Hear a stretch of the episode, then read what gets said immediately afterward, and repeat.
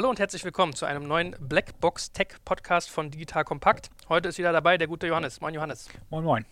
Wir haben uns ja so ein bisschen zur Methode gemacht, zur Aufgabe, diese, diese Blackbox, also dieses für viele unverständliche Gebilde Technologie, IT, ein bisschen verständlicher zu machen und haben beschlossen, dass wir immer so ein Standardthema machen, ja, so dieses, wie finde ich einen Techie oder welche Programmiersprache ist richtig für mich. Und dann soll aber auch mal so ein, so ein geiles Hype-Thema kommen, wo ich bei Johannes schon das Leuchten in den Augen sehe. Heute ist das Bitcoin. Dazu haben wir zwei nicht minder spannende Gäste bei uns. Dann fangen wir rechts an stelle ich mal ganz kurz vor. Ich bin der Jörg, Jörg Platzer ist mein Name, Bitcoin-Enthusiast, Bitcoin-Fachbuchautor, komme aus der strategischen Unternehmenskommunikation und Informationsarchitektur, aber kümmere mich seit dem Erscheinen von Bitcoin eigentlich nur noch um Bitcoin und versuche Bitcoin zu erklären und voranzubringen. Und du bist auch hochprofessioneller und hocherfolgreicher Kneipenbetreiber. Hochprofessionell, hocherfolgreich, ja. The Room 77 ist ein, ich sag mal, Nebenprojekt, was wir seit elf, zwölf Jahren betreiben. Sehr viel Spaß und Leidenschaft. Und da lag es natürlich irgendwann auch nahe, sie sagte, lass uns doch Bitcoin hier als Zahlungsmittel einfach akzeptieren. Ich wusste damals nicht, dass wir das erste Ladengeschäft auf der Welt sind, was diesen Schritt gemacht hat. Aber ja, dadurch hat der, der Room 77 in der Bitcoin-Ökonomie oder Community weltweit auch so einen, so einen gewissen Kultstatus. Also wir haben, wir haben wir sind eine Kneipe mit Bitcoin-Tourismus. Bist du so das St. Oberholz der Bitcoin-Pilger sozusagen? Das könnte sein. Also ich kann das auf jeden Fall bestätigen, dass das so ist. äh, wir sagen mal noch einen ganz kurz den, den, Titel deines Buches und zwar nennt er sich Bitcoin kurz und gut und da ist so ein kleines Lama oben drauf. Banking ohne Banken. Es ist bei O'Reilly rausgekommen und das finde ich immer schon sehr respektabel. Also das ist ja kein, das ist ja nicht irgendein so ein Haus- und Hof-Verlag. Also sehr, sehr spannend. Finde ich, find ich cool, was du machst. Und wir haben Radko. Ich muss hier eingreifen, es ist kein Lama, es ist ein Alpaka. Ein Alpaka. Okay, Entschuldigung. Entschuldigung. Äh, es hat einfach damit was zu tun, das erste physische Produkt, was man mit Bitcoin kaufen konnte, waren Alpaka-Socken aus Chile. Was auch gleich zeigt, da hat jemand verstanden, wenn ich Bitcoin benutze, dann kann ich in die ganze Welt verschicken, weil ich kann aus der ganzen Welt Geld bekommen, weil ich kann ansonsten kein PayPal haben in Chile auf dem Berg und die Bank gibt mir kein Kreditkartenkonto und so weiter und so fort. Ja. Weil mittlerweile kann man sogar Elefantenscheiße kaufen. Ähm, das habe ich von dir gelernt. Ich musste neulich Lukas Brosse da ähm, Kilogramm feinster Elefantenscheiße schicken, worüber er sich, er sich, definitiv nicht gefreut hat, so viel steht fest. Aber da war ich, das, dafür brauche ich auch Bitcoin. Ne? Das nee, das hättest du mit Kreditkarte auch machen können. Und hier bin ich mir hast. Du, hast du das eigentlich mal gesehen? Physisch Scheiße, das kann ja, also wie, wie groß ist denn das ein Kilo? Hat das so, so Paketgröße oder ist das so? Es war erstaunlich kompakt, doch schon. ja. Hm. Aber wir, haben, wir dürfen auf gar keinen Fall Radko auslassen. Radko. Hallo, ja, vielen Dank für die freundliche Einladung hier.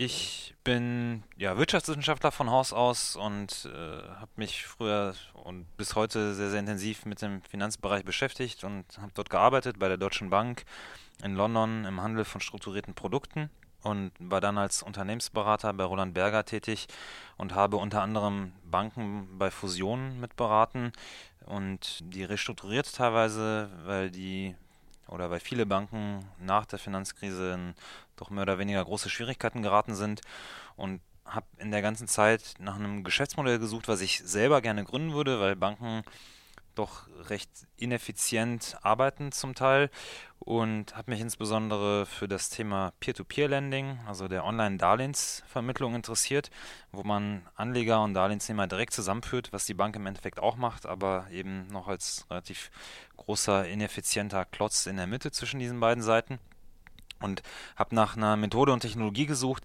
wie man eine internationale Darlehensvermittlung machen kann. Denn das war bis ja im Grunde 2009 nicht möglich, weil man sich vorstellt, dass man zum Beispiel Darlehensnehmer aus Brasilien finanziert und selber in Deutschland sitzt und das Geld dahin schickt, dann dauert das mehrere Tage, bis das Geld angekommen ist und es ist sehr, sehr teuer. Wenn man sowas wie PayPal nutzt, dann ist es schnell, aber immer noch sehr, sehr teuer und so teuer, dass es im Grunde die Gebühren für die Banküberweisung die Zinsen übersteigt, die der Darlehensnehmer zahlen würde. Das heißt, es ist nicht wirtschaftlich. Und auf der Suche nach einem Zahlungsnetzwerk, was dieses Modell wirtschaftlich macht, bin ich auf Bitcoin gestoßen. Und das war so Mitte 2012. Und dann habe ich mich angefangen, ja, intensiv erstmal mit Bitcoin als Technologie zu beschäftigen, als auch aus wirtschaftlicher Sicht. Wie funktioniert das? Wie ja, beurteile ich das für mich persönlich? Und bin ja sehr, sehr großer Fan geworden und ja, wollte dann eben Bitcoin als Technologie für mein Geschäftsmodell, also für eine internationale Darlehensvermittlung nutzen und habe das gemacht und habe dann Anfang 2013 Bitbond gegründet, was die erste globale Darlehensvermittlung ist für Small Business Loans, also für Darlehen an Selbstständige und Kleinunternehmer. Cool. Vielleicht müssen wir auch ein bisschen an die deutsche Hausfrau denken. Die weiß nämlich wahrscheinlich nicht, was Bitcoin ist. Und deswegen ist unsere erste Frage, Was ist eigentlich Bitcoin? Also Bitcoin ist einerseits äh, argumentierbar das beste und vernünftigste Geld, was die Menschheit je entwickelt hat. Äh, ist, ich glaube nicht zu übertreiben, ist es andererseits, ist das Bitcoin-Netzwerk die Infrastruktur für ein komplett neues Wirtschafts- und Finanzsystem, was wir bauen welches äh, komplett dezentralisiert ist und vollkommen ohne Mittelsmänner auskommt, indem äh, es keine, keine nationalen Grenzen gibt, keine Jurisdiktionen gibt, sondern ein Wirtschaftssystem, was vollkommen peer-to-peer, Mensch zu Mensch funktioniert. Warum sage ich, Bitcoin ist das beste Geld, was wir je gebaut haben? Äh, also Bitcoin ist ein Digital Bearer Asset. Das bedeutet, äh, Bitcoin ist niemandes Verpflichtung, Bitcoin ist niemandes Schuld so wie unser Fiat-Geld, Euro, ist ein, ist, ein, ist ein Schuldgeld, das wird in, in, into existence geliehen und so weiter und so fort. Also Bitcoin ist, äh, wenn ich sage Digital Bearer Asset, das ist wie eine Unze Gold in der Hand zu haben. Das ist anders als ein 100 oder ein 1000 Euro Schein zu haben, äh, 1000 gibt es eh nicht, äh, oder 1000 Euro zu haben, dessen Wert davon abhängig ist, ob die Zentralbanken es schaffen, den Wert des Euros aufrechtzuerhalten und so weiter und so fort. Wie, wenn ich jetzt Bitcoin kaufen will, ja, ich, ich, will jetzt irgendwie dieses Asset kaufen. Ich will jetzt sozusagen so ein kleines Häufchen Bitcoin kaufen. Was wie, wie, wie komme ich daran? Es gibt unterschiedlichste Handelsplattformen, Online-Exchanges. In Deutschland gibt es da bitcoin.de. Da kannst du dich registrieren, kannst Euros hinschicken und, und äh, dafür Bitcoins kaufen. Es gab oder es gibt weltweit localbitcoins.com. Das ist eine Plattform, wo man sich Mensch zu Mensch verabreden kann, um Mensch zu Mensch zu handeln. Also Bargeld gegen Bitcoin. Die ist leider zurzeit ist Deutschland das einzige Land, wo Local Bitcoins quasi abgeklemmt ist, was mit Regulierungsfragen zu tun hat.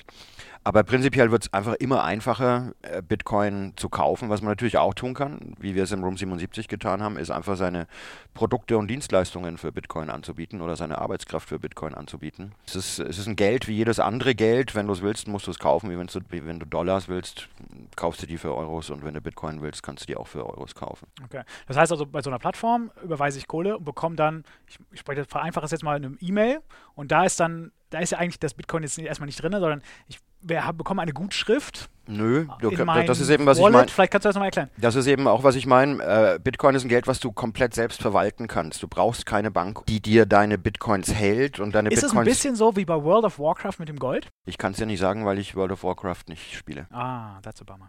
Aber es ist, es ist einfach so, du hältst es selbst, du brauchst keine Bank. Das heißt auch, du kannst es selbst verschicken ohne eine Bank. Das heißt auch, dich interessiert nicht, was die Bank für Vorschriften, Regeln oder sonst was hat. Es ist erlaubnisfrei. Das ist hier ein ganz großer und wichtiger Punkt, den zu nennen. Bitcoin ist erlaubnisfrei in der Anwendung. Ich kann es von Venezuela in den Iran schicken und es ist mir egal, welches dieser Länder gerade welche Kapitalverkehrskontrollen hat. Ich kann damit Spenden an Wikileaks schicken. Es ist mir egal, ob Obama sagt, ich will nicht, dass die Geld kriegen. Kann, also ich kann nur mit Bitcoin an Wikileaks spenden. Witzigerweise kann ich mit Kreditkarte und PayPal an Ku Klux Klan Spenden schicken. Da hat keine Regierung was dagegen, aber WikiLeaks darf ich nicht unterstützen mit Kreditkarte. Dafür muss ich Bitcoin benutzen.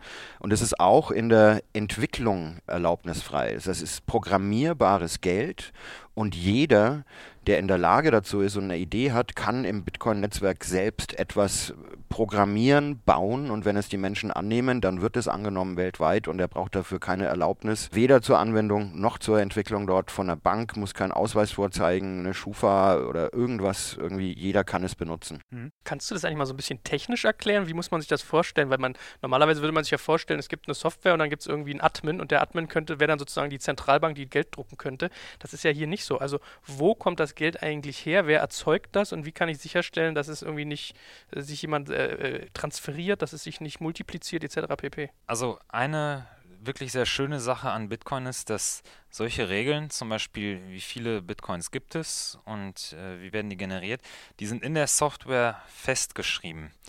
Und die sind dort als Regelwerk hinterlegt und können nur unter sehr, sehr schwierigen Bedingungen verändert werden. Bei Bitcoin ist es so, dass im Moment im Schnitt circa alle 10 Minuten 25 neue Bitcoins generiert werden.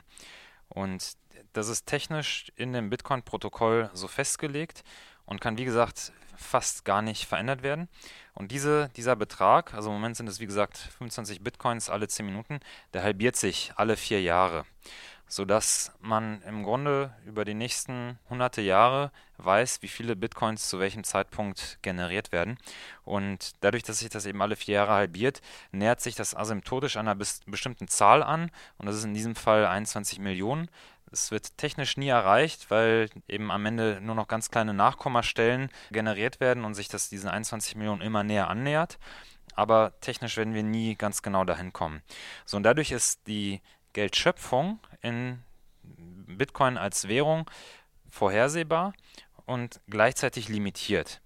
Das heißt, es kann keine Zentralstelle daherkommen und sagen, oh, wir haben jetzt hier politisch motivierte oder wirtschaftlich motivierte Gründe, um die Produktion der Geldmenge voranzutreiben. Das ist bei Bitcoin unmöglich. Diejenigen, die Bitcoin verwenden und die das benutzen wollen, die können sich darauf verlassen, dass die Geldschöpfung genau so stattfindet, wie sie in dem Protokoll festgeschrieben ist. Und im Grunde, das ist einmal festgelegt worden durch den Erfinder und Gründer von Bitcoin, Satoshi Nakamoto. Ist er eigentlich mittlerweile bekannt? Hat er sich ge geoutet mittlerweile? Ist das Meiner Meinung nach nicht, Jörg. Wie ist dann also letztes, Sicht dazu? letztes Mal, als sie sich bei mir am Tresen betrunken hat, habe ich gesagt, nein, ich werde auch weiterhin den Mund halten. Sehr geil. Ja, sorry, ich habe genau. Und der hat das eben festgelegt. So, und wenn das jemandem nicht gefällt, dann muss er natürlich nicht Bitcoin benutzen. Dafür gibt es auch eben verschiedene Altcoins, also alternative digitale Währungen, die zum Teil andere Mechanismen hinterlegt haben. Aber bei Bitcoin ist es eben so, dass es festgelegt wird. Und aus meiner Sicht, und ich vermute, da stimmt mir der Jörg auch zu, ist das ein sehr, sehr großer Vorteil von Bitcoin, weil es eben berechenbar ist und man sich darauf verlassen kann, wie die Geldmenge zustande kommt und in welcher Geschwindigkeit neue Bitcoins generiert werden. Also es löst eines der riesen Probleme unseres Finanzsystems und das ist einfach die Willkür der Zentralbanken. Es gibt keinen Draghi, der jeden Monat 85 Milliarden Euros druckt. Es gibt keine Yellen. Es gibt, du kannst dich, du kannst das Geld angucken und du weißt, wie die, wie das Geldmengenwachstum ist und wie viel es davon gibt und mehr kann es nicht geben. Es ist immer viel die Rede von der ominösen Blockchain. Das ist ja jetzt nochmal eine Ebene technischer. Um jetzt wirklich zu verstehen, wie es technisch funktioniert. Ne, es ist eine Cryptocurrency, Könnt ihr das vielleicht nochmal kurz erklären? Also was ist diese, was ist die Blockchain? Also die Blockchain ist ein öffentliches Verzeichnis aller Transaktionen, die auf einer digitalen Währung stattfinden. Das bedeutet, die Bitcoin-Blockchain kann man sich bildlich als eine Excel-Tabelle vorstellen, wo einfach jede Transaktion festgehalten wird. Wenn ich jetzt zum Beispiel von meinem Telefon an das Telefon von Jörg ein Bitcoin sende, beziehungsweise auf den Wallets, die wir dort äh, installiert haben. Und die Wallets sind nichts anderes als eine Software, die lokal auf dem Telefon die Bitcoins speichern. Dann wird diese Transaktion in der Blockchain festgehalten. Und dann kann man in der Blockchain sehen, aha, da ist ein Kontostand, der ist von meinetwegen 1 auf 0 gegangen und bei Jörg ist der von 0 auf 1 gegangen. So, und wenn jetzt. Äh damit hat er sozusagen das Guthaben, ja? ist das sozusagen der Wert, weil er weiß, dass nur, genau. durch, die, nur durch das Delta, nur durch die Differenz. Aber das Guthaben ist die Summe der Transaktionen. Also es gibt nicht sozusagen so einen Bestand, sondern man summiert dann die Transaktionen auf, Zuflüsse und Abflüsse. Und daher weiß ich, wie viel Kohle, wie viel, sorry, Bitcoin ich habe. Ja, also du kannst ja, es ist, es ist wie, wie eine große öffentliche Datenbank. Die Bitcoins hast du eigentlich nicht mehr auf deinem Telefon oder in deiner Wallet, sondern was du in, dein, auf de, in deiner Wallet hast, sind die Schlüssel, die dich dazu berechtigen, in dieser Datenbank etwas zu bewegen. Nur für deine eigenen Bitcoins hast du die Schlüssel. Die kann niemand anders bewegen. Und das heißt, diese Tabelle wächst und wächst und wächst, ne? Die wächst und wächst. Die ist mittlerweile, ich glaube, über 70 Gigabyte groß und ja, die wächst einfach mit jeder Transaktion, die inkrementell dort hinzugefügt wird. Und jeder weiter. kann die runterladen, ne? Das ist ganz geil. Jeder, ne? genau. kann jeder muss runterladen. Musst die, die, die ist das, was dir die, ich sag mal, die, die, ist das, was dir die Wahrheit sagt. Die ist das, was die Bank ersetzt. Normalerweise sagt dir die Bank, wie viel Geld du hast und wie viel oder wie viel die Bank prüft auch, wenn dir jemand Geld schickt, ob der das auch wirklich hat und validiert diese Transaktion, schreibt es dir gut und diesen, diesen ganzen Unfug. Und das macht alles, das passiert alles in der Bitcoin-Blockchain. Ein ganz wichtiger Punkt ist, es gibt im Moment ca. 7000 Knotenpunkte weltweit, die die Blockchain lokal gespeichert haben. Das bedeutet, es gibt 700 Kopien, die komplett 7000. auf der ganzen Welt zerstreut sind und eine Kopie haben. Das bedeutet, wenn ich jetzt eine Transaktion fälschen möchte oder wenn ich jetzt behaupte, die Transaktion, die ich gemacht habe an New York, das, das stimmt nicht, dann müsste ich 7000 Kopien oder wahrscheinlich sind es mittlerweile mehr Kopien der Blockchain verändern. Und das ist technisch gesehen nahezu unmöglich. Aber das musst du doch auch verändern, wenn es wirklich stimmt, oder? Dann müsstest du ja jede Transaktion muss ja eingetragen werden. Ja, aber du, Wie läuft das ab? Genau. du kannst ja nur die, die Bitcoins bewegen in, diesem, in, dieser, in dieser großen Datenbank, zu denen du den privaten Schlüssel hast. Mit deinem privaten Schlüssel, also das ist was, was in deiner, das ist das, was in deiner Wallet, eigentlich sollte eine Wallet Keychain heißen, weil nicht das Geld da drin ist, sondern die Schlüssel zu, zu Feldern in dieser Datenbank. Nur du kannst sie bewegen. Und niemand, der diese Schlüssel nicht hat, kann sie bewegen. Und dass du diese Schlüssel hast, kann jeder andere Node, jeder andere dieser 7000 Knoten feststellen. Also jeder dieser Knoten validiert auch jede einzelne Transaktion und damit auch alle vorangegangenen Transaktionen ever auch wieder, weil nur dann stimmt die gemeinsame Buchhaltung. Heißt es dann vom Prinzip her, wenn ich dir Geld übertrage, gebe ich dir meinen Schlüssel? Nein. Wenn du, wenn du mir Geld überträgst, dann belegst du dem Netzwerk, dass du berechtigt bist, dieses Geld zu bewegen. Dann schickst du es an mich, dann ist das innerhalb von 10 Minuten immutable, also irreversibel. Und ab jetzt kann es nur noch ich bewegen, wenn ich dem Netzwerk beweise, mit einer Signatur, ich habe die Schlüssel zu diesen Bitcoins. Das ist also so ein bisschen wie verschlüsselte E-Mails hin und her schicken, nur dass es Geld ist, was dann auf mehreren. Exakt, das basiert auf, auf asymmetrischer Verschlüsselung, auf Public Key Cryptography. Heißt das dann eigentlich, dass ich theoretisch bei jedem das Guthaben sehen kann, wenn dann alle Transaktionen äh, öffentlich einsehbar sind? Bitcoin ist pseudonym. Das heißt, du siehst jede Bewegung im Netzwerk von welcher Adresse an welche Adresse oder äh, Sprachgebrauch von welchem Konto an welches Konto Geld gegangen ist. Aber du, du kannst ja nicht wissen, we wem diese Adressen gehören. Du kannst beliebig viele erstellen, ne? Du kannst so viele Adressen, du kannst für jede einzelne Transaktion eine neue Adresse machen ist auch empfohlen. Aber ja, wie gesagt, du, im, du, kannst im Netzwerk immer nachvollziehen und das ist, warum jeder einzelne Netzwerkknoten, ich sag mal, die Wahrheit rausfinden kann. Stimmt das? Hat der dieses Geld? Und jetzt belegt er mir, dass er den Schlüssel dazu hat, es zu bewegen und dann wird die Transaktion validiert, an die anderen Knoten weitergegeben. Warum ist es empfohlen, dass du jeweils eine neue Adresse nimmst? Aus Gründen der Privatsphäre. Muss man nicht machen. Das ist auch, hier ist auch ein schöner Punkt. Also Bitcoin bietet das, was wir nutzerdefinierte Privatsphäre bieten. Das heißt, du kannst es absolut in Privatsphäre benutzen. Wenn du dir irgendwo online was kaufst oder sonst was, muss niemand, nicht mal der, der, der Verkäufer wissen, wer du bist. Du kannst aber auch Bitcoin vollkommen transparent anwenden. Das heißt, wenn du die ganze Welt wissen lässt, was deine Adresse ist, zum Beispiel du bist eine spendenbasierte Organisation, die leben von, von Transparenz.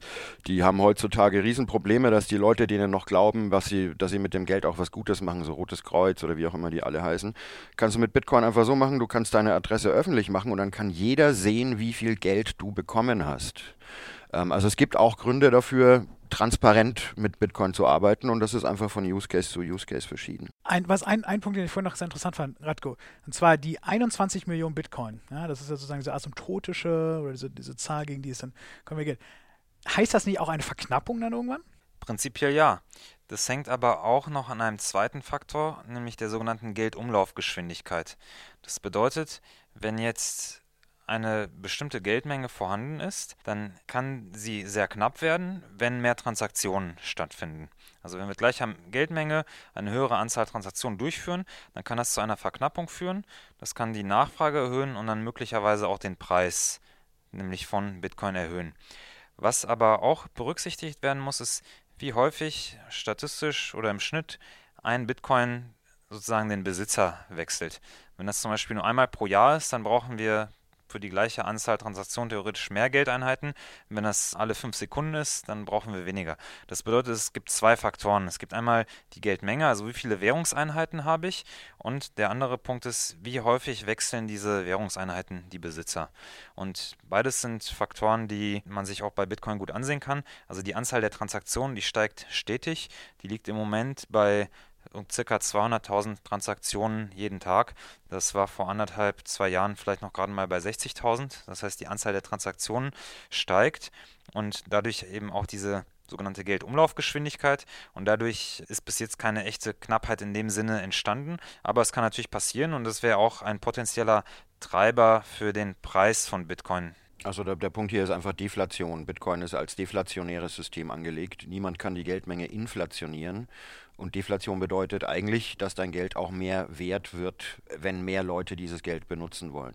Außerdem können wir Bitcoin auf die achte Nachkommastelle teilen. Das genau, heißt, also äh, Währungseinheiten gibt es viele, mehr als im Euro zum Beispiel. Ja. Warum ist der Kurs dann trotzdem so volatil? Also jetzt überlege ich mal, also ich, ich würde mein Erspartes, vom Munde abgespartes, und das ist ja bei meinem Bauch nicht besonders viel gewesen, in Bitcoin investieren oder nicht investieren, sondern erstmal umwandeln und werde dann aber am nächsten Tag möglicherweise mit einem bösen Erwachen starten, weil der Bitcoin-Kurs sich halbiert hat, beispielsweise. Warum ist, die, warum ist die Währung so volatil? Woher kommt das und was können Sie stabil machen? Das sind Geburtswehen eines komplett neuen Systems. Das ist die Preisfindungsphase. Ich meine, äh, wann war jetzt. Aber es ist ja Angebot und Nachfrage, ne? Also es ist Angebot, es ist rein Angebot und Nachfrage. Niemand kann den Bitcoin-Preis festlegen. Wenn die Nachfrage steigt, dann äh, steigt auch der Preis, weil das Angebot ist ja vollkommen transparent und wird eigentlich nur noch weniger.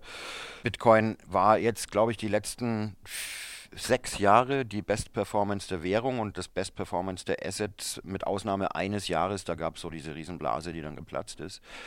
Das muss gewesen sein, als ich eingestiegen bin. Ähm, wie auch immer. Und ähm, was treibt den Preis? Also, wenn ich so große Plattformen anschaue, es gibt ja eigentlich nur, ich weiß nicht, ich kenne jetzt irgendwie nur Bitstamp, Bitcoin.de, was es gibt, also ein paar große und die machen de facto den Preis aus. Ne? Also da, was da sozusagen an naja, den Preis machen ja nicht die Börsen aus, sondern die Akteure auf diesen Börsen. Mhm. Also diejenigen, die dort handeln. Und da gibt es verschiedene äh, Use Cases. Da gibt es einmal Leute, die brauchen Bitcoins, um was damit zu bezahlen.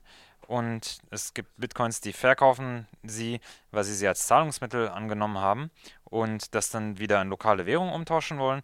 Dann gibt es natürlich Spekulanten, die einerseits auf fallende oder sinkende Preise setzen oder die auch Preisdifferenzen zwischen verschiedenen Handelsplätzen ausnutzen wollen. So und in Summe gibt es nun sehr, sehr viele verschiedene Bewegungsgründe, warum Leute Bitcoins kaufen oder verkaufen und das bringt den Kurs zum Schwanken. Und ein Punkt, der sicher noch sehr, sehr wichtig ist, die, die Marktkapitalisierung von Bitcoin. Das bedeutet, der Wert aller Bitcoins zusammengenommen liegt bei im Moment circa 7 Milliarden Dollar. Und das ist eigentlich sehr, sehr gering. Wenn man das mit Geldmengen anderer Währungen vergleicht, dann ist das eine sehr, sehr geringe Geldmenge.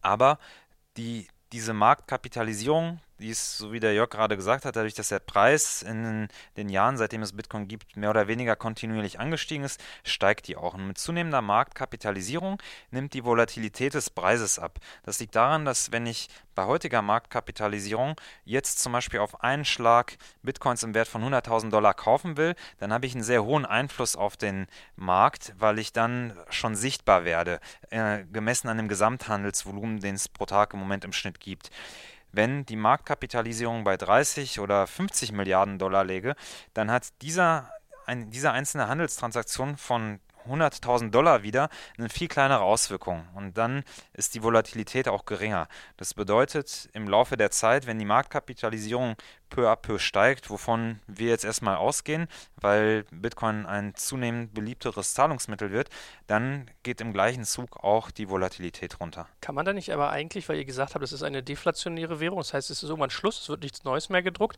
Ich kriege zwar keine neue Währung raus, aber ich kann ja den Wert der Währung, könnte ich ja theoretisch künstlich steigen, steigern lassen, äh, indem ich die massiv nachfrage. Ja, ist nicht künstlich gesteigert. Der, der Wert ist der Wert, den die Leute dafür bezahlen. Und wenn die Nachfrage steigt und das Angebot gleich bleibt, dann steigt der Wert.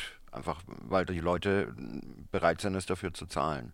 Es ist wie mit, ist wie mit Gold. Also wir sehen gerade, Gold hat 25, 30 Prozent dieses Jahr gemacht, weil die Leute eben den Zentralbanken immer weniger trauen, die unser Geld komplett inflationieren. Wo du ziemlich genau weißt, wie viel Gold gibt es auf der Welt und wie viel wird jedes Jahr geschürft. Und wenn mehr Leute Gold kaufen wollen, als es Leute gibt, die Gold verkaufen wollen und Gold schürfen, dann geht der Preis nach oben. Aber bist du da nicht manipulationsanfällig? Weil ich kann ja zum Beispiel sagen, ich horte die und gebe die nicht wieder ins System. Wenn ich 100.000 Euro habe oder eine Million oder 20, dann habe ich ja schon relativ viel Masse bei mir liegen. Wenn ich die nicht ins System gebe, sind ja die anderen umgekehrt wertvoller. Aber das ist ja keine Manipulation. Das ist, das ist ein ganz normaler Marktmechanismus. Manipulation ist, wenn es eine Zentralbank gibt, die, die was festlegt. Manipulation ist, wenn es eine Zentralbank gibt, die wie, wie Draghi äh, zig Milliarden jeden Monat an Anleihen aufkauft und so weiter und so fort. Das ist Manipulation. Was du beschreibst, ist Marktmechanismus. Wenn es Leute gibt, die das Zeug halten wollen, so wie es Leute gibt, die Gold sich im Keller verbuddeln, dann wird das dem Markt entzogen, weil es als, als Sparguthaben quasi genutzt wird. Und dann also steigt der Preis. Spekulationsgut, ne? Äh, kannst du, kannst du auch sagen. Wichtig ist, dass das, was Jörg beschrieben hat, das ist eine Abbildung einer Marktmeinung. Also jemand macht das ja nicht irgendwie um des Beeinflussens Willens, sondern da steckt ja meistens eine wirtschaftliche Motivation dahinter. Ja, während bei einer Zentralbank meistens politische Gründe dahinter stehen. Und das ist ganz wichtig. Hier ist, so wie der Jörgs beschrieben hat, eben eine Marktmeinung, die abgebildet werden würde. Und die hat natürlich einen Einfluss auf den Preis, aber die ist sozusagen realwirtschaftlich motiviert, könnte man sagen. Aber ich habe gerade auch überlegt, bei deinem Geschäft, bei Bitbond, ich erinnere mich, ich habe dieses Video gesehen, wo in Chile oder in irgendeinem Land äh, so eine Frau war, die hat irgendwie Kleidung irgendwie designt und meinte, ich will jetzt expandieren, cool, und dann schickt ihr irgendein so Onkel aus Hamburg irgendwie Geld rüber. Ist das nicht total schwierig, wenn eine Bitcoin, die ich am einen Tag rüberschicke, irgendwie 400 Euro wert sein kann und am nächsten nur noch 200 und am übernächsten wieder 1200, wenn das so volatil ist? Da ist doch Kreditwesen eigentlich total schwer. Also dazu gibt es zwei Sachen zu sagen. Erstmal, die Volatilität ist mittlerweile tatsächlich nicht mehr so hoch. Also über die letzten vier, fünf Monate war die Volatilität auf annualisierter Basis gerechnet bei ca. 20 Prozent. Um das mal ins Verhältnis zu setzen, die Volatilität zwischen Euro und Dollar, das ist das liquideste Währungspaar der Welt, die liegt immer so zwischen 5 bis 10 Prozent. Das heißt, die Volatilität von Bitcoin ist in den letzten Monaten im Grunde gar nicht mehr so hoch gewesen. Also es gibt viele Währungen auf der Welt, die deutlich volatiler sind. Wenn man zum Beispiel nach Lateinamerika schaut, was dort mit manchen Währungen los ist, dagegen ist Bitcoin ein Hort der Stabilität. Das heißt, das ist ein, eine Sichtweise. Das andere, was wir auf unserer Plattform ganz speziell machen, ist, wir bieten auch Darlehen an, die nicht Bitcoin denominiert sind, sondern zum Beispiel US-Dollar denominiert sind. Das bedeutet, wir nutzen zwar nach wie vor Bitcoin ausschließlich für die Zahlungstransfers, aber wenn du dir zum Beispiel heute Bitcoins leist, die heute einen Gegenwert von 1000 Dollar haben, dann zahlst du am Laufzeitende des Darlehens auch wieder Bitcoin im Gegenwert von 1000 Dollar zurück plus Zinsen, unabhängig davon, was mit dem Wechselkurs in der Zwischenzeit passiert ist. So und so bieten wir sowohl den Darlehensnehmern als auch den Anlegern beide Varianten an, je nachdem, was sie für sich für eine bessere ja, Methode halten. Okay, dann kann es bei dir sozusagen, kann Bitcoin auch nur ein Trägermedium sein, was sozusagen als, als Devise genau. funktioniert. Ganz genau. Deswegen so wie auch der Jörg in seiner Bar zum Beispiel seine Preise in Euro quotiert. Also wenn ich dort bei ihm zu Abend esse und einen Burger und ein Bier kaufe, dann sagt er mir, was kostet jetzt hier dein, deine Rechnung Rechnung in Euro und ich begleiche ihm dann den Gegenwert davon in Bitcoin. Muss es auch, es ist gesetzlich vorgeschrieben, du musst deine Preise in, in Euro auszeichnen. Und äh, einfach aufgrund dessen, dass Bitcoin, wie gesagt, es, es ist ein System, was, was, das sind Geburtswehen, die Aufs und Abs, die wir jetzt noch haben. Und wann Bitcoin wirklich stabil sein wird, so stabil, dass wir es als, wie man es nennt, Rechnungseinheit benutzen können, was der Euro für uns ist, da wird noch, ein, da wird noch eine ganze Weile vergehen. Was kann ich außer Burger und Bier sonst noch kaufen? Also ich, Wikileaks. Also alles. Ich, ähm, ich zahle meine, so zahl meine Miete in Bitcoin, ich zahle alles in Bitcoin, was ich will. Bei welchem Vermieter denn? es gibt Dienstleister, wie zum Beispiel in, in, in Berlin Bitwala, äh, da kann ich Bitcoins auf dem SEPA-Bankkonto schicken mit einer SEPA-Überweisung. Das heißt, ich, äh, ich schicke dort die Bitcoins hin und die schreiben es dem Bankkonto in Euros gut. Die Frage ist aber, äh, ist auch eine, ich würde sie umdrehen, was kannst du mit Bitcoin noch nicht machen? Was du mit Bitcoin noch nicht machen kannst, ist in einem Ladengeschäft bezahlen, was kein Bitcoin akzeptiert. Das war es aber auch schon. Ich, die, die viel spannendere Geschichte finde ich, dass Bitcoin vom Prinzip her tatsächlich das einzige Geld ist, mit dem du alles machen kannst, was man mit Geld machen kann. Also du kannst dir so eine Tabelle machen, was kann ich mit Geld machen? Was kann ich mit Bargeld machen? Was kann ich mit Gold machen? Was kann ich mit, mit Bitcoin machen? Was kann ich mit Euro machen per, per Kreditkarte und so weiter und so fort?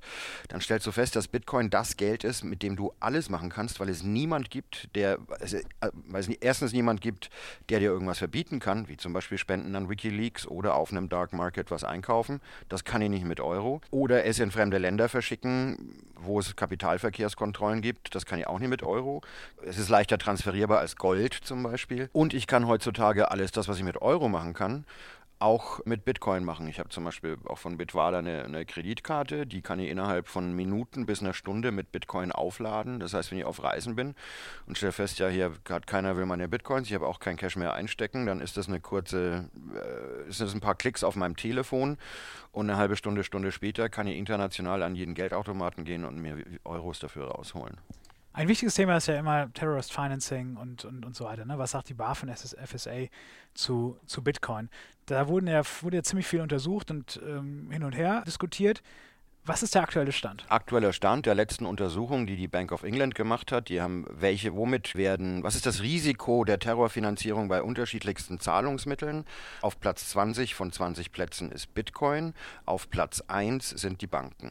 So einfach ist die Welt. Also ja, ist so. Okay. Also der ganze Quatsch mit Geldwäsche und so weiter und so fort, das sind Probleme, die, die unsere Banken haben und verursachen. Es sind, es, sind, es sind witzigerweise Banken, die immer mit diesem Problem kommen, wenn wir über Bitcoin reden, dann ist deren erstes Ding, ja, aber Terror und Geldwäsche und du hast die Banker vor dir sitzen. Gut, es ist ja auch noch einfach sehr klein, ne? Also ne, 7 Milliarden Marktkapital? Das sind zwei Aspekte. Einmal, äh, dass es noch zu klein ist, aber selbst wenn es mal dort hinein wachsen sollte, der Punkt, dass es pseudonym ist, macht es zumindest mal zu einem schlechteren Zahlungsmittel für illegale Transaktionen als Bargeld. Also meiner Meinung nach wird Bargeld, so wie wir es heute kennen, auch in Zukunft aus Sicht eines, ja, eines Verbrechers oder einer illegalen Transaktion immer noch das anonymere und deswegen aus deren Sicht das geeignetere Zahlungsmittel sein als Bitcoin, wo jede Transaktion im Internet auf alle Zeiten einsehbar und festgeschrieben ist. Und vielleicht noch ein weiterer wichtiger Punkt, äh, den wir berücksichtigen sollten. Einerseits ist Bitcoin erlaubnisfrei, wenn wir damit etwas bezahlen. Also wenn ich im Internet ein T-Shirt bestelle und das mit Bitcoin bezahle, dann ist das genauso erlaubnisfrei, wie wenn ich dafür eine Euro-Banküberweisung nutze. Wenn ich aber Dienstleistungen anbiete im Zusammenhang mit Bitcoin, also beispielsweise so eine Börse wie bitcoin.de oder wie bei Bitbond, dann unterliegen wir den gleichen sogenannten Know Your Customer Anforderungen. Das bedeutet, wir müssen überprüfen, wer führt eigentlich die Geschäfte auf der Plattform durch, auf die gleiche Methode, wie das eine Bank machen müsste oder ein anderer Finanzdienstleister. Das bedeutet, hier unterliegen die Dienstleister wirklich exakt den gleichen Gesetzen und Regularien, unabhängig davon, was das zugrunde liegende Zahlungsmittel eigentlich ist. Mhm. Interessant. Sag mal, eine Frage, die hängt mir die ganze Zeit im Kopf. Du hast ja irgendwie gesagt, jede, jede Minute oder alle zehn Minuten werden so und so viele neue Bitcoins produziert. Wie werden die eigentlich verteilt? Wer bekommt die? Die Bitcoin-Miner. Das habe ich auch gelesen, dieses Mining. Da muss ich gleich an Minecraft denken. Aber also, du musst was für tun, dass du das kriegst, oder was? Äh, ich versuche es kurz zu fassen. Die Blockchain heißt deshalb Blockchain, weil du, du kannst dir vorstellen, es ist äh, wie eine Datenbank, in der all diese Transaktionen verzeichnet werden, aber sie ist ja irreversibel. Das heißt, wenn jetzt einem Bitcoin, der mir vor einer Woche überwiesen wurde, ich den wegüberweise, dann kann ich nicht zurückgehen und den Datenbankeintrag von vor einer Woche ändern. Der bleibt für alle Zeiten da. Ich muss einen neuen Datenbankeintrag hinten dranhängen und das sind diese sogenannten Blöcke. Also alle zehn Minuten entsteht oder wird von Minern ein, ein Block ge gemeint, geschürft, Analogie zum Gold auch da. Und in dem stehen die neuen Transaktionen drin und dieser Block wird hinten an die Blockchain drangehängt. Dadurch werden diese, die Transaktionen der letzten zehn Minuten bestätigt. Das geschieht nach einem mathematischen Verfahren, das nennt sich Proof of Work. Also der Miner wendet Arbeit auf und er beweist, dass er Arbeit aufgewendet hat. Das ist eine kryptografische Arbeit, mathematische Arbeit, die der basically leistet. So, und dafür kriegt der, der den nächsten Block gefunden hat, wie wir es nennen, der kriegt diese 25 Bitcoin. Das sind in der Regel heutzutage Zusammenschlüsse von vielen Leuten, die gemeinsam meinen und wenn sie einen Block finden, dann werden die Bitcoins an die Leute, die in dem Pool sind, verteilt. Das sind riesige Farmen in China, ne? Ja. Vielleicht bin ich zu doof, aber was müsste ich jetzt machen, wenn ich irgendwie Geld meinen wollte? Da musst du heutzutage hochspezialisierte ASIC-Hardware kaufen.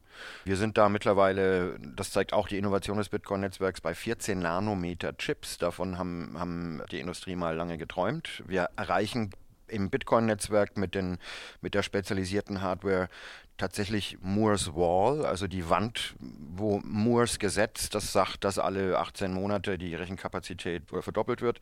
Da ist jetzt Schluss. Ja, du musst teure Hardware kaufen, die jetzt aber weil, aufgrund dessen, weil wir Moores Gesetz quasi ausgeschöpft haben, kann man voll davon ausgehen, dass die Hardware jetzt auch die nächsten ein, zwei Jahre sehr viel billiger wieder wird und das Mining wieder ein bisschen sehr viel mehr dezentralisiert wird.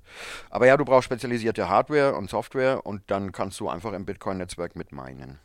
Früher hat man das auf seinem eigenen Laptop tun können. Es gibt ja die Anekdote, dass einer irgendwie 10.000 Bitcoins für eine Pizza ausgegeben hat. Das war vor sechs Jahren. Das war das erste Mal, dass jemand Bitcoin einen monetären Wert zugewiesen hat. Also die, der erste quasi Vorfall, wo wir sagen konnten, ah, jetzt haben wir eine Vorstellung, was Bitcoin wert sein könnte. Nämlich eine Pizza Fungi. Nämlich eine Pizza 5000 Bitcoin. Also der hat zwei Pizzen für 10.000 gekauft und auf einmal hatte Bitcoin einen Preis. Das, der wäre es heute 4 Millionen Euro. Ja, das war eine, war eine sauteure Pizza. Aber es muss doch so, sowieso super viele Leute geben, die aus diesen ganzen Volatilitäten, aus diesem Wachstumsschmerz sehr, sehr viel Geld gezogen haben, oder? Da kannst du ja tierisch Glück und tierisch Pech gehabt haben. Also überall, wo Volatilität ist, ist auch Chance. Also Risiko bedeutet sowohl Chance als auch Risiko. Und das sind aber Leute, die dem Markt Liquidität zuführen. Weil wenn jetzt beispielsweise jemand das ausnutzen möchte, dass der Preis schwankt, dann wird er entweder kaufen oder verkaufen. Das bedeutet, er ermöglicht es wieder einer Gegenpartei zu kaufen oder zu verkaufen und stellt dadurch Liquidität in den Markt. Der wird dadurch entlohnt, ja, und man kann daraus Gewinne ziehen, aber diese Spekulanten, wie man sie auch nennen kann. Es ist eher ein Begriff, der vielleicht so ein bisschen so eine negative Annotation hat, aber die Spekulanten, die führen Liquidität in den Markt und dadurch sorgen sie eigentlich dafür, dass die Schwankungen eher abnehmen im Laufe der Zeit und das ist die Entlohnung, die sie dafür bekommen. Mal ganz blöd gefragt, äh, Leute, die jetzt dazuhören, die vielleicht so in der Situation sind wie ich, der, der Sohn ist gerade irgendwie ein Jahr alt geworden, man überlegt, Geld zu sparen. Wäre Bitcoin zum Beispiel jetzt ein gutes, verhältnismäßig sicheres Anlagemedium oder empfiehlt es sich dann noch ein paar Jahre zu warten? Also ich mache prinzipiell keine Investitionsberatung. Ich, ich sage immer, investiere nichts, was du nicht bereit bist auch zu verlieren. Aber ich, ich bin persönlich auf der anderen Seite auch der Meinung, es gibt eigentlich äh, neben Gold keine sichere Zukunftsanlage. Also ich sehe den, den Euro und den Dollar noch in meiner Lebenszeit eigentlich, ja, zumindest unglaublich viel, viel an Wert weiter verlieren. Mhm. Es gibt ja eine ganze Reihe anderer Cryptocurrencies auch noch, ne? Also die auch sehr schillernde Namen tragen. Was hat es mit denen auf sich? Also klar, du kannst natürlich den Source Code einfach kopieren von Bitcoin und eine neue Währung aufmachen, aber wenn sie keiner nutzt, dann bist du der Einzige, bis du jemanden bekommst, der deine, deine Pizza verkauft für eine Cryptocurrency. Wie ist das? Die ganzen Altcoins sind, ich nenne sie gern Experimentierlaboratorien. Also äh, was wir mit den Altcoins ausprobieren können, sind, sind zwei unterschiedliche Dinge. Das eine sind, sind technologische Veränderungen, die wir jetzt nicht im Bitcoin-Netzwerk ausprobieren wollen, weil da haben wir nun mal jetzt eine Infrastruktur, an der schraubt man nicht einfach so rum und verändert mal was. Und das andere, was wir da ausprobieren können, sind andere ökonomische Aspekte. Es gibt, also das eine ist technologisch, zum Beispiel Namecoin ist so ein Beispiel, das ist dezentralisierte Domain. Verwaltung, wo du also auch ja, keinen Mittelsmann mehr brauchst, um Domains zu verwalten. Das haben wir jahrelang ausprobiert auf einer auf eine Blockchain namens Namecoin und die Funktionalitäten von Namecoin wandern jetzt aber langsam ins Bitcoin-Netzwerk auch über. Ein anderes Beispiel für, also zum Beispiel für ökonomisches Ausprobieren ist Freicoin. Das ist nicht deflationär angelegt, sondern es ist nach, es ist ein Demurrage-Geld nach Silvio Gesell, der gesagt hat, Geld sollte eigentlich an Wert verlieren, damit man es schneller ausgibt. Eigentlich das Gleiche, was heutzutage ein Schäuble und ein Draghi machen. Ähm, so, und die können dann dieses Geld bauen und sich sagen, das macht viel mehr Sinn. Wir glauben, wir können hier viel mehr Leute davon überzeugen, dass das ein besseres Geld ist als Bitcoin. Und wenn die das schaffen, also wenn alle Leute sagen, Freicoin finde ich auch toll, dann wird Freicoin eher die Kryptowährung der Zukunft werden. Dafür sind Altcoins gut. Am Ende bin ich der festen Überzeugung, wird jede Funktionalität, die in einer Altcoin ausprobiert wird und erfolgreich ist, ins Bitcoin-Netzwerk übertragen, sich dort und sich dort ansiedeln. Wir haben da heutzutage auch eine neue Technologie, die heißt Sidechains. Das heißt, wir können das, was mit Altcoins gemacht wird, auch in einer Bitcoin ich sag mal, Nebenchain, die so, die so drangeklatscht ist, in die man Bitcoins übertragen kann und dort kann, können die sich dann anders verhalten als im Bitcoin-Netzwerk. Wir können das auch da abbilden, aber dafür sind, dafür sind Altcoins äh, großartige Experimentierfelder. Wer kann denn Bitcoin eigentlich noch ändern als System? Also es gibt ja jetzt nicht den einen Administrator. Wir können es nur verbessern, vorwärtskompatibel machen, wir können es restriktiver machen, sage ich immer gern. Es ist eine, eine Sache, die ich auch einen faszinierenden philosophischen Aspekt an Bitcoin finde, ist, es ist erlaubnisfrei, es bietet unglaublich viel Freiheit. Und diese Freiheit wird eigentlich dadurch erreicht, dass das Netzwerk unglaublich restriktiv ist. Wir sagen, äh, das ist ein Protokoll. Das ist ja ironisch eigentlich. Freiheit ja, es, es, ist eigentlich philosophisch ironisch, aber es ist tatsächlich so, dass diese Freiheit dadurch erreicht wird, weil was ist das Bitcoin-Netzwerk? Es ist eigentlich eine riesengroße Einschränkung von allem, nämlich das heißt, niemand kann dein Geld überweisen, außer du selbst. Das ist eigentlich eine totale Einschränkung. Der, es kann dir kein Finanzminister weginflationieren, es kann dir kein Gerichtsvollzieher konfiszieren. Wenn du es richtig verwaltest, kannst dir kein Dieb wegnehmen. Es kann keiner deine Kreditkartendaten stehlen und dein Geld überweisen oder sonst irgendwas. Es ist eigentlich unglaublich restriktiv und dadurch erst kommt diese, diese, diese Freiheit zustande. Aber ich glaube, ich verliere den Faden. Ich finde das ganz spannend, weil die Entwicklung, also die Weiterentwicklung von Bitcoin ja durchaus auch echt mit sehr viel Disput und Diskurs und Kommunikation und Abstimmung, ne, halt, also bei so einem mega fetten Open Source Projekt von sich gehen. Du hast jetzt halt nicht so einen Linus Torwald, der da irgendwie den Hut auf hat und sagt, ich mache den Linux-Kernel zentral weiter, baue den weiter, entwickle den weiter und ich gucke mir jede Zeile Code an, die da rein gemerged wird, sondern das ist halt wirklich frei. Also wie, wie funktioniert das und ist da nicht, also mein Eindruck ist, da ist insbesondere viel Krach. Da ist, da ist viel künstlicher Krach. Also es gibt eine, eine Bewegung, die möchte, dass wir die Größe, die restriktierte Größe dieser Blöcke, die jetzt bei 1 Megabyte liegt, drastisch erhöhen, um mehr Transaktionen zuzulassen. Warum? Warum wollen die das? Die Unternehmen, die die Erhöhung dieser Block-Size ähm, promoten, das sind Firmen wie Coinbase, Circle, Xapo, Blockchain.info, das sind alles Unternehmen, die für Leute Bitcoins verwalten die quasi eine Bank in der Bitcoin-Welt wieder darstellen. Bitcoin ist aber nicht dafür gebaut, dass man Dienstleister benutzt. So, je größer dieser Block es ist, desto schwieriger wird es für ein Individuum, einen Node zu betreiben. Weil je, wenn du jetzt zehnmal so große Blöcke hast, brauchst du zehnmal so viele Ressourcen, zehnmal so viel Bandbreite, zehnmal so viel Rechenkapazität und so weiter und so fort.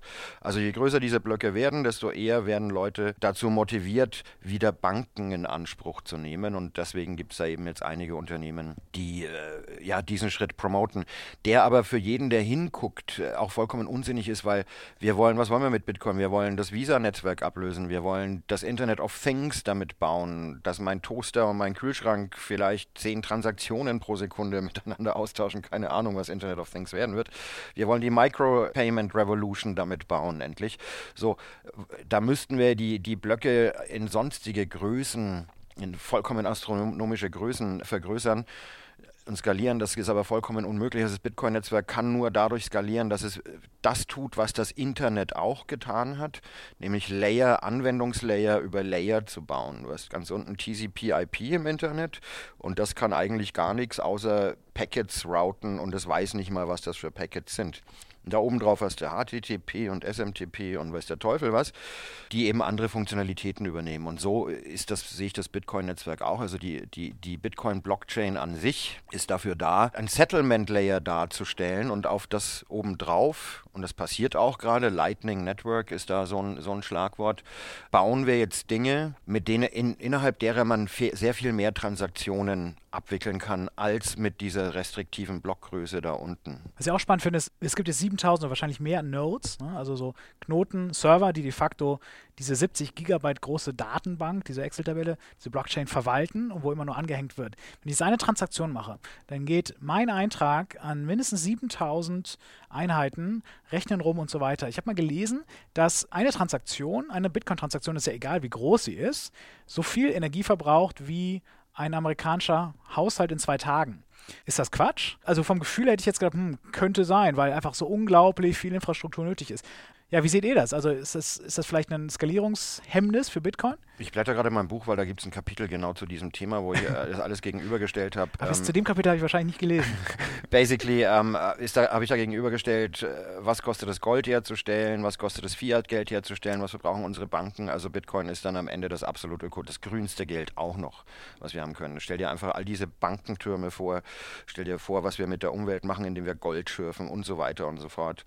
Ja. Äh, das ist eine ganz andere Nummer. Allein die Bargeldherstellung verbraucht Energie und, und Ressourcen und also ich kann jetzt zu dieser Aussage nicht ganz konkret mit einer Zahl antworten, aber was man denen dann schon immer entgegensetzen müsste zumindest oder was man sich genau ansehen müsste, wo, wo ist eigentlich der oder wie hoch ist der Energieverbrauch, der bei einer ganz normalen Banküberweisung stattfindet. Wenn ich beispielsweise eine Banküberweisung von Deutschland in die USA mache, dann wird das ja über das SWIFT-System geroutet und das ist dann nicht so, dass dann zum Beispiel von dem Konto auf der Volksbank hier in Deutschland auf das Konto bei meinetwegen der Bank of America die Transaktion sozusagen von direkt der einen Bank zur anderen Bank stattfindet, sondern das geht über wahrscheinlich 10 oder 20 Banken über das SWIFT-System, die jeweils die Transaktion annehmen und dann wieder neu raussenden.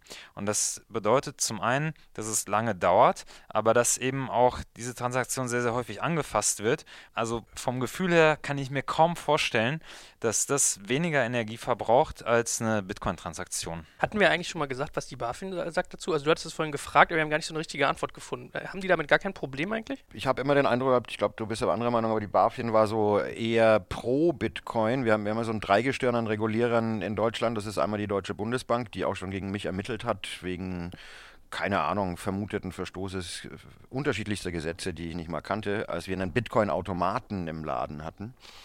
Hatten heißt, der ist weg. Der ist weg, ja. Es war zu Forschung und Entwicklung und zu Demonstrationszwecken, weswegen auch die Bundesbank dann also auch kein größeres Problem damit hatte. Die wollte das erklärt kriegen. Dann haben wir das, das Bundesfinanzministerium, das ist absolut anti-Bitcoin. Da habe ich schon da habe ich schon Leute auf Konferenzen vom Bundesministerium äh, mitbekommen, die, die mir das Ponzi-Schneeballsystem um die Ohren hauten und meinten, das muss ja sofort verboten werden.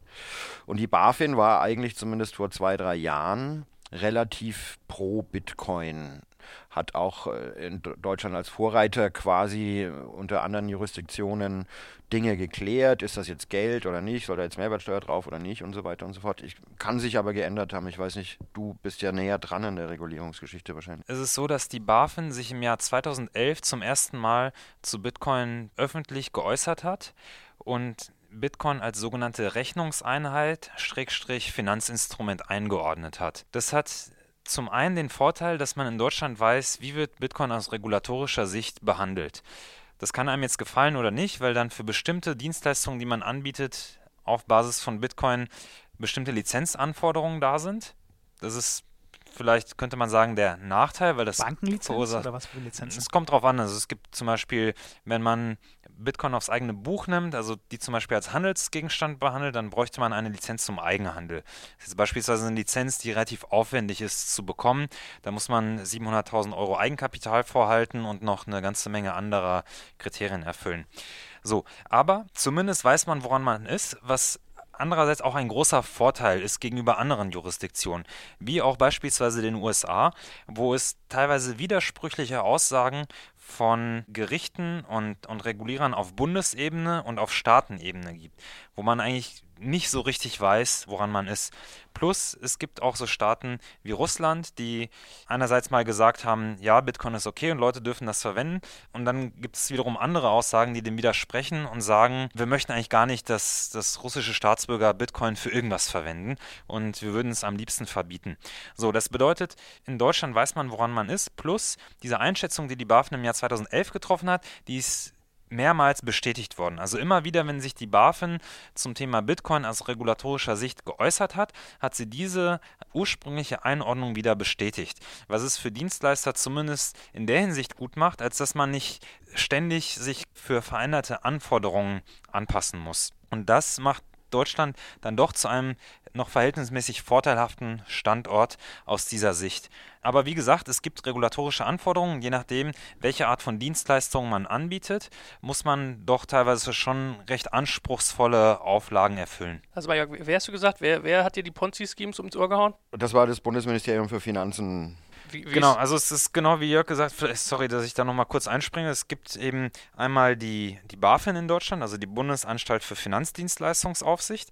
Dann gibt es das Finanzamt und das guckt eher aus steuerlicher, äh, aus steuerlicher Sicht darauf. Und das ist das Bundesministerium, ne? Genau, das ist das genau. Bundesministerium, richtig. So, und dann gibt es noch die Bundesbank, die mehr oder weniger meistens so ein lokaler Partner der BaFin ist. Also die BaFin, die sitzt in Bonn und die Bundesbank, die hat in jedem Bundesland dann nochmal Filialen und ist sozusagen so ein bisschen der verlängerte Arm der BaFin. Und das Finanzministerium, das hat doch eine etwas restriktivere Sicht und eine deutlich klar. kritischere Sicht auf das Ganze, ja. ja äh, kritische Geschichte. Schäuble will Negativzinsen, 6%. Die kriegt er nur auf Bankkonten abgebucht und nicht aus Bitcoin-Wallets. Schäuble erlässt Gesetze, die heißen Banken-Bail-In. Das heißt, die Bank, bei der du Kunde bist, die verspekulieren sich, so wie sie sich schon oft verspekuliert haben. Und in Zukunft springt da nicht mehr der, der Staat ein, sondern du als Kunde als, als kleiner Sparer. So, das ist auch nicht möglich mit einer Bitcoin-Wallet und deswegen um diese Dinge durchzusetzen, die offensichtlich notwendig sind, um unser äh, doch recht marodes Finanzsystem irgendwie am Leben zu erhalten, 6% Negativzinsen, um die am Leben zu erhalten, müssen die Leute alles möglichst auf Bankkonten haben. Deswegen auch so die langsam beginnende Einschränkung von Bargeld und so weiter und so fort. Und deswegen ist das Bundesministerium für Finanzen. Ironischerweise könnte ich ja meine 100 Euro, die ich für die ich 6 Euro im Jahr bezahlen müsste, ne, bei den Negativzinsen, einfach in Bitcoin wandeln. Und die Kohle ist weg. So einfach ist die Welt. Ja. Bitcoin, und das finde ich so geil, ne? du kriegst das nicht mehr aus der Welt. Klar, nee. die Akzeptanz ist noch nicht so groß, ja? Marktkapitalisierung, pipapo, noch nicht so groß, aber du kriegst es nicht mehr tot. Ja. Jeder hat jetzt davon gehört, es ist wirklich ein Kinderspiel, sich so ein, so ein Client zu installieren. Entweder selbst eine Node aufzumachen, ist ein bisschen schwieriger, oder einen Wallet zu installieren. Total einfach. Geldwandel mittlerweile auch immer einfacher geworden, aber es ist de facto nicht mehr aus der Welt zu bekommen. Und das ist, das finde ich spannend. Eine, eine ganz wichtige Sache auch, auch zum Beispiel so ein Staat wie Ecuador äh, versucht Bitcoin zu verbieten, aber es ist faktisch nicht durchsetzbar. Die müssten das Internet abschalten, um der Bevölkerung in ihrem Land faktisch die Anwendung von Bitcoin nicht mehr zugänglich zu machen. Und ich kann sogar eine sogenannte Brain Wallet kreieren, wo ich die Public-Private-Key-Kombination, die ich im Endeffekt brauche, um auf meine Bitcoins zugreifen zu können, in so einer Form darstellen kann, dass ich sie mir merken kann. Das bedeutet, ich könnte selbst, wenn ich in Ecuador bin, wo der Staat vehement dagegen vorgeht, dass Bitcoins benutzt werden, meine Bitcoins in meinem Kopf speichern, aus dem Land ausreisen und mein Geld in meinem Kopf mitnehmen und das dann wieder digitalisieren an einem Computer, der nicht in Ecuador steht. Das bedeutet, wenn ein Staat, und das sind meistens übrigens totalitäre Regime, die Privatgelder verbieten, wenn ein Staat solche Versuche unternimmt, dann wird er aus meiner Sicht daran in aller Regel scheitern, wenn er nicht so repressiv wird, dass er das Internet im Endeffekt zumacht. Mhm. Also willst Bitcoin verbieten, du wirst, du wirst enden als irgend sowas wie Nordkorea oder so abgeschottet von der Welt. Und das ist tatsächlich, stell dir vor, immer am Flughafen, wenn man da durchgeht, da ist immer so ein Zettel, hast du mehr als 10.000 in irgendwas dabei, dann musst du das jetzt im Zoll sagen. Du stehst und du hast nicht mal, du, du brauchst nicht mal einen USB-Stick oder irgend, irgendwas Verschlüsseltes oder so. Es ist da drin. Ja, wie, auch wie sollst du es dem Zollbeamten jetzt sagen? Ich habe aber 11.000 Euro im Bitcoin in meinem Kopf oder so. Keine Ahnung. Also es wird, es wird wirklich äh, manche Dinge in der alten Welt komplett obsolet. Ob ja. der Staat das jetzt verbietet, ob der Zöllner das jetzt wissen will, pff, was soll's. Also, also Bitcoin ist sogar auch offline tauglich, ist dann so Absolut. Deswegen tut im Grunde auch der Staat besser daran, eine Regulierung so zu gestalten, dass es nicht gegen die Wirtschaft geht, sondern dass man eher kooperiert und sagt, okay, bis zu welchem Grad ist es sinnvoll, bestimmte staatliche Interessen durchzusetzen, aber wo ist dann auch sozusagen genug, weil sonst treibt man Dienstleister in, in Bereiche, wo man sie eigentlich gar nicht hinhaben will, nämlich dort, wo sie dann gar nicht mehr für den Staat greifbar sind. Und so ist es eigentlich, auch wenn man jetzt aus staatlicher Sicht äh, das Ganze betrachtet, eher vorteilhaft mit den Unternehmen und den Dienstleistern und den Nutzern zusammenzuarbeiten und sozusagen gemeinsam eine vernünftige Lösung zu finden, anstatt anzufangen, Leuten etwas zu verbieten. Vielleicht für den normalen Sterblichen auch noch eine Gefahr darstellt, ist, dass der Ruf ja leider so schlecht ist. Das ja eigentlich Quatsch ist. Ne? Also es gab ja diese Fälle, dass da irgendwie von irgendwelchen Bitcoin-Wandelplattformen die Konten leergeräumt wurden. Ja, und dann sozusagen in Fiat Money umgewandelt wurden und dann derjenige mit dem Fiat Money da durchgebrannt ist. Das ist jetzt ewig her, ist nie wieder passiert. Das ist oft passiert, aber das ist eben der Grund. Du, äh, wir, also wir haben Geld gebaut, für das kein Mensch mehr eine Bank braucht dummerweise. Aber ist das ein Systemfehler? Nein, das ist überhaupt kein Gegenteil. Ne? Das, hat ja nicht, das sagt ja nichts über Bitcoin aus, das sagt was über die Dienstleister die Assis, aus. Die Arschlöcher, die die Kohle mitgenommen haben. Die, die, haben entweder schlechte Security oder böse Absichten. Also, und das ist einfach der Punkt. Du hast Bitcoin, warum gibst du die einer Bank? Du hast das erste digitale Geld auf der Welt, wofür du keine Bank brauchst. Warum gehst du los und leg, gibst es jemandem, vertraust es jemandem anderen an? Das ist wie mit, auch hier wieder mit Gold, wo die, die Goldbugs sagen, wenn du eine Unze Gold in der Hand hast, dann hast du eine Unze Gold. Aber wenn du einen Zettel von der Bank hast, auf der steht, wir schulden dir eine Unze Gold, dann hast du kein Gold. Und so sagen wir im Bitcoin-Netzwerk, wenn du die Private Keys hast, hast du die Bitcoins. Wenn du sie nicht hast, hast du auch keine Bitcoins. Jetzt ist natürlich Deutschland ein Land der Bausparer. Ne? Will man nicht reguliert werden? Also ist das also ja schon fast philosophisch, ja? Also ist, ist sozusagen der Wille nach Regulierung, ja, dass da jemand, den ich wählen kann, mehr oder weniger demokratisch, der schlauer ist als ich, der das System und die, also das, das Gesamtsystem überblicken kann, will ich nicht jemanden, der mein, der mir 6% Negativzinsen aufdrückt, weil der das Best, der im besten Interesse von uns allen handelt, versus eben ein völlig liberales, eins zu eins marktabbildendes System wie Bitcoin. Ja, aber ist doch großartig. Wir haben ja Geld für alle, die reguliertes Geld haben wollen. Die können einen Euro benutzen und ihn auf okay. ihr Bankkonto tragen. Und was, das Einzige, was Bitcoin tut, ist jetzt einen anderen Vorschlag und eine Alternative anzubieten für die Leute, die was anderes benutzen wollen. Also Bitcoin bringt auch seinen eigenen Markt mit. Ne? Wir nennen es ja auch ein freies Marktgeld. Das ist ein privates Geld, ein nicht staatliches Geld. Und es bringt seinen eigenen Markt mit dadurch, dass es nicht mehr abschaffbar ist. Es ist nicht mehr wegdenkbar. Wie du vorhin auch gesagt hast, es ist nicht aufhaltbar. So, und jetzt können die Leute sich entscheiden, will ich das oder das. Es ist einfach ganz einfach. Was muss passieren, damit die Akzeptanz, also dass noch mehr, dass, dass ich mehr Möglichkeiten habe, mit Bitcoin zu bezahlen? Was muss da passieren? Wer, wer muss da sich bewegen? Ist das eher, ja, warum, warum ist das noch nicht so weit? Was, was kann man da machen? Soll es denn dahin? Ist die, also die eine Frage, die ich stelle, ist, äh, und das ist auch eben die, die Frage Massenakzeptanz versus Dezentralisierung. Ja, also diese, die, die Firmen, die jetzt sagen, wir brauchen viel größere Blöcke, damit wir mehr Transaktionen abbilden können, die reden immer von Mass Adoption und alle sollen das benutzen. Ich gehöre eher in das alte Lager, das sagt, wie geil ist das denn, ein Digital Bearer Asset, ja, was ich selbst verwalten kann, dezentralisiert. Keine Ahnung, also Bitcoin ist jetzt auch nicht ausgezogen, um zu sagen, ich will alle Gelder der Welt ablösen. Es könnte aber auch zu dem Punkt kommen, ich sehe ich seh ihn sogar auch kommen und äh, wenn du fragst, was muss dann passieren, dann, dann glaube ich, sind Banken und Regierungen sind die besten Promoter von Bitcoin. Und wir, haben vorhin mal ganz kurz Zypern und Griechenland äh, ja angesprochen. Also da, wo den Leuten das Geld von der Bank wegkonfisziert wird, da wird Bitcoin auf einmal furchtbar, furchtbar viel attraktiver. Ist dann in den Ländern meistens zu spät und das kannst du dann beobachten, wenn in, in Griechenland die Kapitalverkehrskontrollen kommen, dann sagen die, na scheiße, hätte ich Bitcoin gekauft. Ja. Kann ich jetzt nicht mehr, weil ich komme ja an mein Geld nicht mehr ran. Aber dann siehst du in Portugal die Leute mehr Bitcoin kaufen, weil die sich denken, oh shit, wir sind die Nächsten. Also darum sage ich, Banken und Regierungen sind die, die die Leute zu Bitcoin treiben. Wir brauchen uns gar nicht hinstellen und eigentlich sagen, hallo, kommt mal und so weiter und so fort. Wir können das erklären, was es an Alternative ist. Und wenn die Leute das verstehen, dann können sie es nutzen oder sie können es bleiben lassen. Was ist denn eigentlich sonst so mit den sonstigen klassischen Peer-to-Peer-Anbietern, also ein PayPal zum Beispiel? Wenn ich es richtig mitgekriegt habe, haben die das schon bei sich eingebunden. Das ist ja eigentlich so ein bisschen für die, ich weiß jetzt nicht, ob ein Todfeind, aber es ist ja schon irgendwie eine Konkurrenz. Also kann das nicht auch ein Case sein, dass man das zumindest auf so einer Ebene mal einbindet und da dann promotet?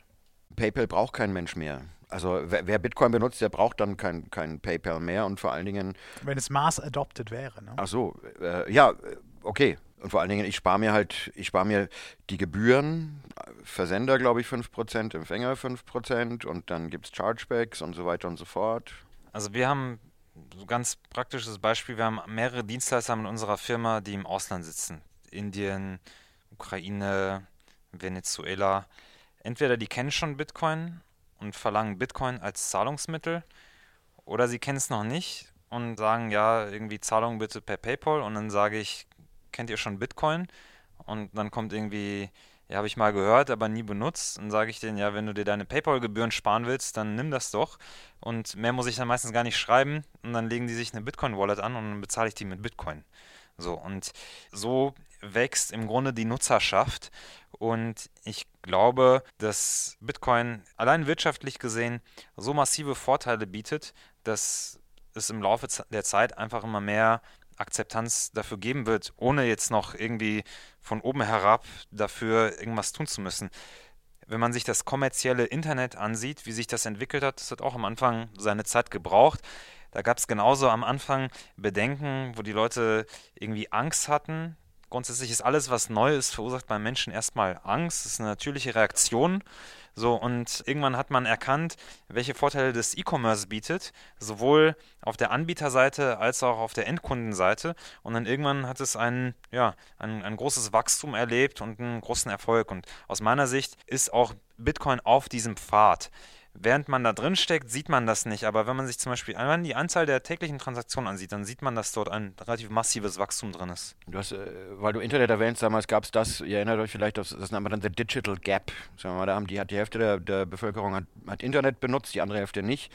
Und habe dann festgestellt, die, die es benutzen, die haben signifikante individuelle wirtschaftliche Vorteile. Die sehen die Jobanzeige am Mittwoch, wenn sie online geht, während der Nicht-Online-Mensch oder der Offline-Mensch, der sieht der sie am Samstag, wenn wenn sie, wenn sie in der, wenn sie in der Zeitung steht. Der Online-Mensch, der kann Flugpreise vergleichen und der Offline-Mensch muss dem Reisebüro äh, glauben und so weiter und so fort. Sodass durch diesen Digital Gap, also die eine Hälfte stellt fest, die andere Hälfte, die das benutzt, die hat einfach ganz individuelle, wirkliche, echte wirtschaftliche Vorteile und dann machen die Leute das dann, weil sie irgendwann sagen, äh, ich will das auch. Ganz also, einfach. Also wenn ich mich noch zurückerinnere, in meinem Studium Medienwirkungsforschung war ja eigentlich, dass solche Knowledge Gaps immer weiter werden. Ne? Also die Schlauen werden immer schlauer, die Dummen eigentlich immer dummer, hätte ich so gedacht. Und ich meine, ich habe bei dem Thema so ein bisschen das Problem, ich überlege gerade, bei meinem Blog, äh, mein Magazin, ich hau auch unten sowas drunter mit, hey, gib mir noch einen Kakao aus, wenn du jetzt wieder den Podcast geil findest mit uns vier Jungs.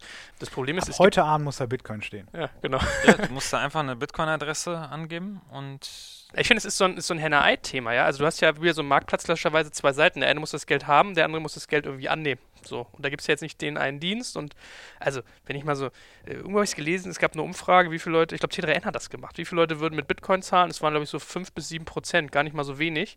PayPal lag so bei 25 und darüber. Also das ja, sind, sind Netzwerkeffekte und wie gesagt, wir sind da ziemlich am Anfang. Es setzt sich auch Bitcoin jetzt nicht so schnell durch wie, wie eine neue Foto-Hochlade-App oder ein neuer Messenger oder irgendwie sowas, was einfach viel komplizierter ist. Es geht um Geld, äh, braucht Vertrauen und so weiter und so fort.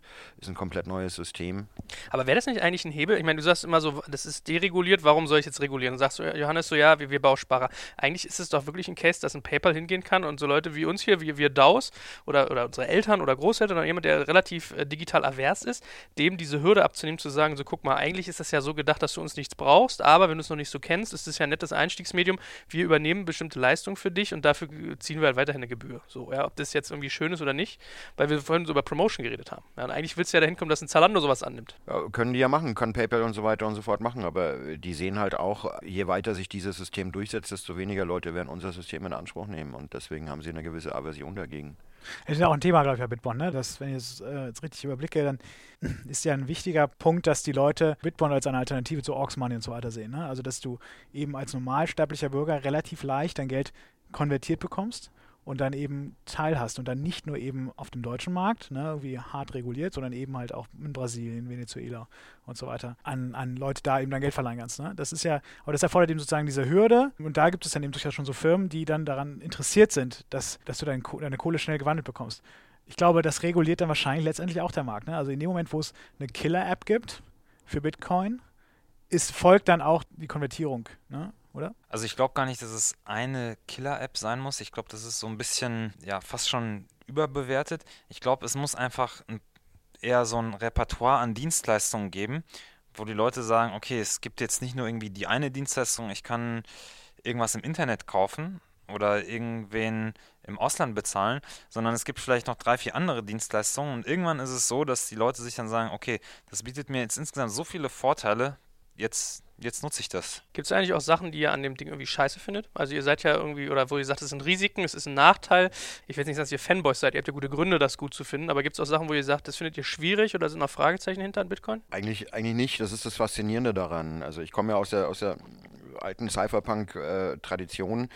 Die, die Vision von digitalem Bargeld ist tatsächlich äh, eine Vision aus Ende der 80er, Anfang der 90er. Man sagte, okay, jetzt wir, wir, haben Kryptographie verstanden, wir haben, wir haben Internet verstanden und so weiter und so fort. Und irgendwann wird es dazu führen, dass es ein nicht staatliches kryptografisches Geld irgendwie gibt.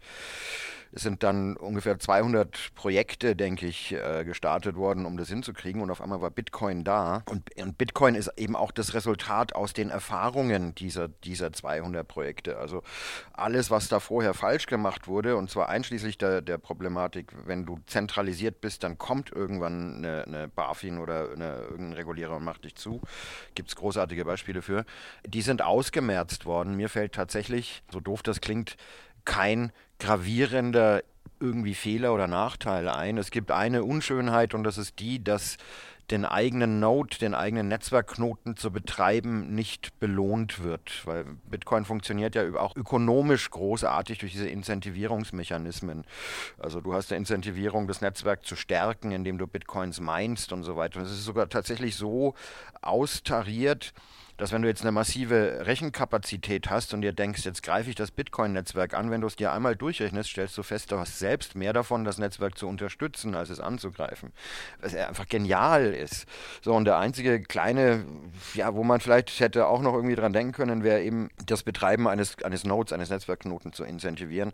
Haben wir nicht, aber nichtsdestotrotz äh, gibt es aktuell über 7000 Nodes auf der Welt. Aber eigentlich ist es witzig, wenn du sagst, das ist so ein bisschen so eine, so eine 80er-Jahre-Vision gewesen. Ich denke dann immer an so ein Philip K. Dick-Buch, wo das eigentlich eher wie eine Gruselvorstellung klingt. Und de facto ist es aber gar nicht so, der, der Mensch wird zum Sklave der Durchleuchtbarkeit, sondern es ist das Gegenteil, so Emanzipation, Freiheit und Flexibilität. Absolut, absolut. Super. Dann würde ich mal sagen, das war super spannend, ne? Also, ich danke euch ganz herzlich. Das hat richtig, richtig viel Spaß gemacht. Ich hoffe, euch auch. Ich Danke für die Einladung. Absolut, ja. War echt eine klasse Runde. und ich werde mir jetzt Bitcoin-Links für den Blog mal angucken. In Ja. diesem Sinne, Mach das.